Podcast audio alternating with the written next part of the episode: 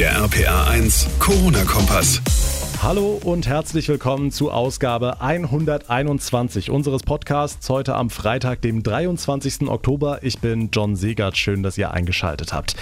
Den zweiten Tag in Folge meldet das Robert Koch Institut heute wieder mehr als 11.000 Neuinfektionen innerhalb von 24 Stunden. Experten warnen jetzt, wenn die Zahlen so weiter steigen, dann hilft bald wirklich nur noch ein neuer Lockdown. Wir gucken uns die aktuellen Entwicklungen in dieser Ausgabe im Detail an. Außerdem geht am Montag ja in Rheinland-Pfalz und vielen anderen Bundesländern die Schule wieder los. Die Herbstferien sind vorbei, aber angesichts der aktuellen Lage gehen Schüler, Eltern und Lehrer mit einem eher mulmigen Gefühl in die nächsten Wochen. Sind wir auf einen möglichen Lockdown mit Homeschooling und Co. jetzt besser vorbereitet als im Frühjahr? Reichen die aktuellen Maßnahmen denn aus? Darüber spreche ich mit dem Präsident des Deutschen Lehrerverbandes ebenfalls in dieser Folge und wir zeigen euch den einen Ort in unserem RPA 1 Sendegebiet, der von von Warnstufe Rot, Orange oder Dunkelrot sogar gar nichts wissen will, denn hier hat man Corona den Kampf angesagt. Wie und welcher Ort gemeint ist, dazu gleich mehr nach den wichtigsten Infos vom heutigen Tag. 11.242 neue Corona-Fälle innerhalb von 24 Stunden meldet das Robert Koch Institut heute, damit der zweite Tag mit fünfstelligen Infektionszahlen. Wenn diese Zahlen so weiter steigen, dann könnte die Lage in Deutschland außer Kontrolle geraten, warnt heute der Chef des Weltärztebundes Montgomery. RPA1-Reporter Thomas Stüber Montgomery sagt, wenn wir bei 20.000 Neuinfektionen pro Tag landen, dann hilft nur noch ein neuer Lockdown, ne? Ja, der Chef des Weltärztebunds sagt, für die Gesundheitsämter wäre es dann nicht mehr möglich, die Infektionsketten nachzuverfolgen und zu unterbrechen. Und nach seiner Einschätzung wäre das Virus dann eben nur noch durch einen Lockdown zu bremsen. Andere Länder wie Irland oder Tschechien zum Beispiel, die haben ja schon genau diese Notbremse gezogen. Bei uns in Deutschland wird es aber vermutlich allenfalls zu weiteren regionalen Lockdowns kommen, wie jetzt im Kreis Berchtesgadener Land. So sieht das auch Sachsen-Anhalts Ministerpräsident Haseloff bei NTV. Eine flächenhafte, für ganz Deutschland ausgerufene Variante führt zu nichts. Dafür ist die Unterschiedlichkeit einfach zu groß. Es gibt ja tatsächlich nach wie vor Landkreise mit gerade mal einer Handvoll Fälle pro Woche. Hm, große Hoffnungen in der Pandemie ruhen ja darauf, dass es bald einen Impfstoff geben könnte. Laut einem Bericht der Bild-Zeitung könnten tatsächlich noch vor Jahresende die ersten Menschen gegen Corona geimpft werden. Was ist da dran? Laut Bild-Zeitung soll Gesundheitsminister Spahn das in einer Videoschalte mit den Gesundheitsministern der Bundesländer gesagt haben. In dem Bericht wird Spahn zitiert, dass die Firma BioNTech aus Mainz ganz kurz vor einer Zulassung eines Impfstoffes steht. Unsere Nachfrage beim Bundesgesundheitsministerium hat aber was anderes ergeben. Das Ministerium bleibt bei seiner Einschätzung, dass erste Corona-Impfungen voraussichtlich in den ersten Monaten nächsten Jahres möglich sein werden. Den Bildbericht wollte der Ministeriumssprecher nicht kommentieren. Okay, gucken wir jetzt vom Wochenende auf die Zahlen für Rheinland-Pfalz im Detail. Wie haben die sich entwickelt? Ja, sagen wir so, die Corona-Inzidenzkarte in Rheinland-Pfalz färbt sich immer mehr und mehr rot. Laut den aktuellen Zahlen vom Landesuntersuchungsamt gilt nun auch in den Kreisen Trier-Saarburg, Südwestpfalz, Germersheim, Mainz-Bingen sowie in der Stadt Trier die höchste Warnstufe. Damit sind jetzt 15 Kommunen im Land über der kritischen Marke von 50 Neuinfektionen pro 100.000 Einwohner innerhalb einer Woche. In diesen Kreisen und Städten gelten dann auch schärfere Maßnahmen wie etwa eine Ausweitung der Maskenpflicht.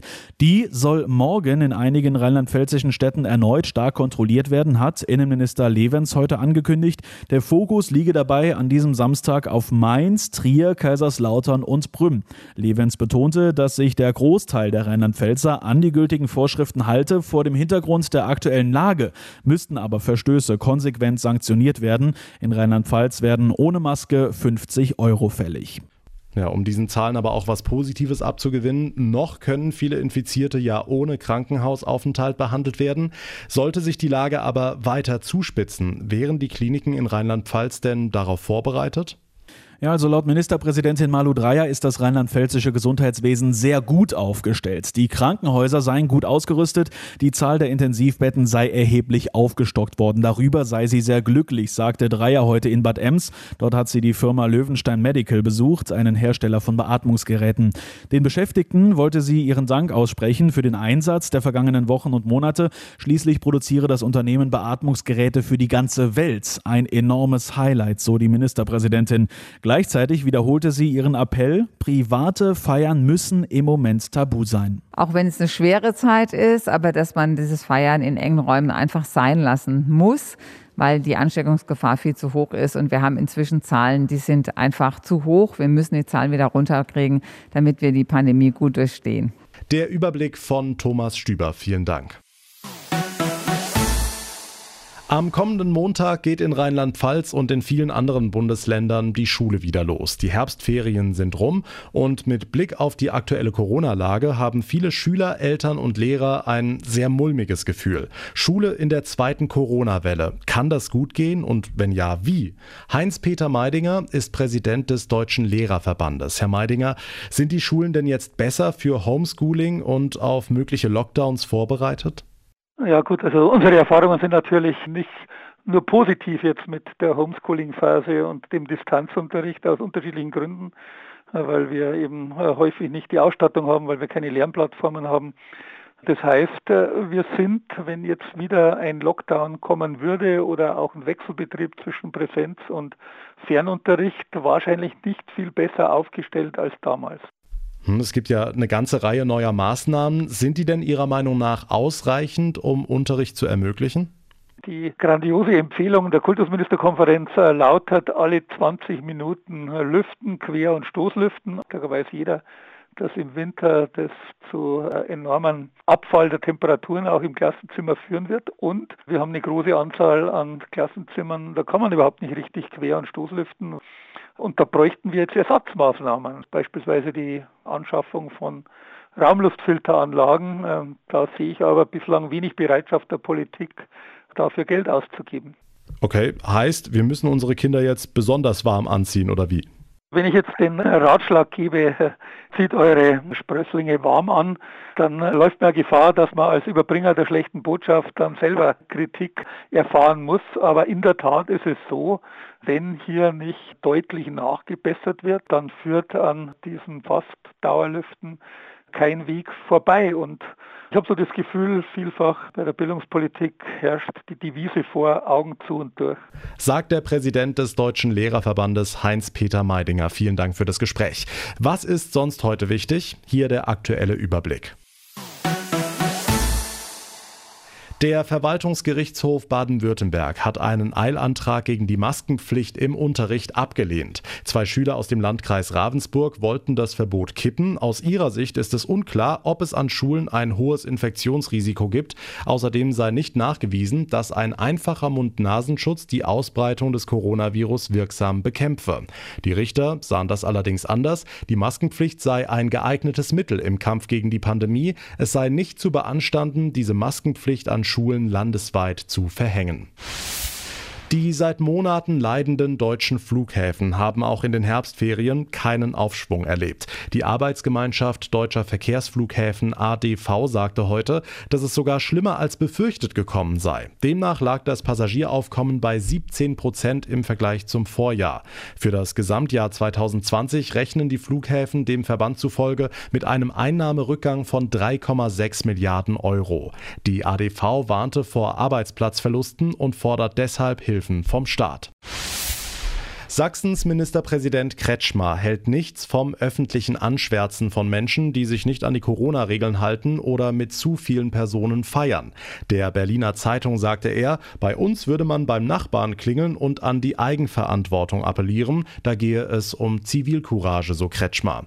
Die Stadt Essen hatte in der letzten Woche für Schlagzeilen gesorgt, weil das dortige Ordnungsamt die Bürger dazu aufgerufen hatte, Corona-Verstöße per Online-Formular zu melden. Trotz scharfer Kritik aus der der Bundespolitik ist das Formular weiterhin auf der Webseite der Stadt Essen zu finden. Egal, wo man hinguckt, in Rheinland-Pfalz, NRW, Baden-Württemberg, Hessen oder im Saarland, überall im Südwesten steigen die Zahlen. Die Corona-Warnkarte zeigt überall orangefarbene, rote oder gar dunkelrote Bereiche. Überall? Oh nein. RPA1-Reporterin Johanna Müßiger hat den einen Ort gefunden, der Corona den Kampf angesagt hat. Wir befinden uns im Jahr 2020. Das ganze Rheinland und der Westerwald sind durch Corona orange bis rot eingefärbt. Das Ganze? Nein. Ein von unbeugsamen Anwohnern bevölkerter Kreis hört nicht auf, dem Eindringling Widerstand zu leisten. Auf der Corona-Übersichtskarte des Robert-Koch-Instituts führen alle Wege nach Ahrweiler. Dort, wo der Inzidenzwert noch so niedrig ist, dass der Kreis gerade mal in einem hellen Beige erscheint. Aber was genau steckt denn alles im Ahrweiler Zaubertrank, dass die Menschen hier so gut durch die Krise kommen? Oh, vielleicht ist der Rotwein. Okay. Weinanbaugebiet, vielleicht ist das der Grund, dass die Leute so gut hier durchkommen. Ja, Rotwein ist auch Ihr Tipp, oder? Das berühmte Ei, das verschlagen wird mit dem Rotwein. Die Trüffel von Herrn äh, Sinzig. Aha. Ja, die sind wichtig. Ich frage mal hier drüben nach. Ja, sehr viel Sellerie und vor allen Dingen sehr viel Bio. Hm? Also mein Rezept ist kein Alkohol. Wasser, Bewegung, frische Luft und nicht überall rumlaufen, wo Menschenmassen sind. Das ist eigentlich funktioniert das ganz gut, glaube ich. Ja, das vor allem, ne? Abstand halten, Maske tragen und eben den guten Wein trinken. Damit kommt also der unbeugsame Kreis Ahrweiler hier durch die Krise. Ja, drücken wir die Daumen, dass es so bleibt. Dankeschön, Johanna Müßiger. Das war's mit Folge 121 für den heutigen Freitag. Wenn euch unser Corona-Kompass gefällt, dann würde ich mich wie immer sehr über eine kurze Bewertung bei iTunes freuen. Und ihr könnt immer auf dem Laufenden bleiben, verpasst keine Folge mehr, wenn ihr unseren Podcast einfach abonniert. Mein Name ist John Segert. Ich bedanke mich ganz herzlich fürs Zuhören. Wir hören uns dann am Montag wieder. Bis dahin wünsche ich euch eine gute Zeit, ein schönes Wochenende und vor allem bleibt gesund. Der RPA 1 Corona-Kompass.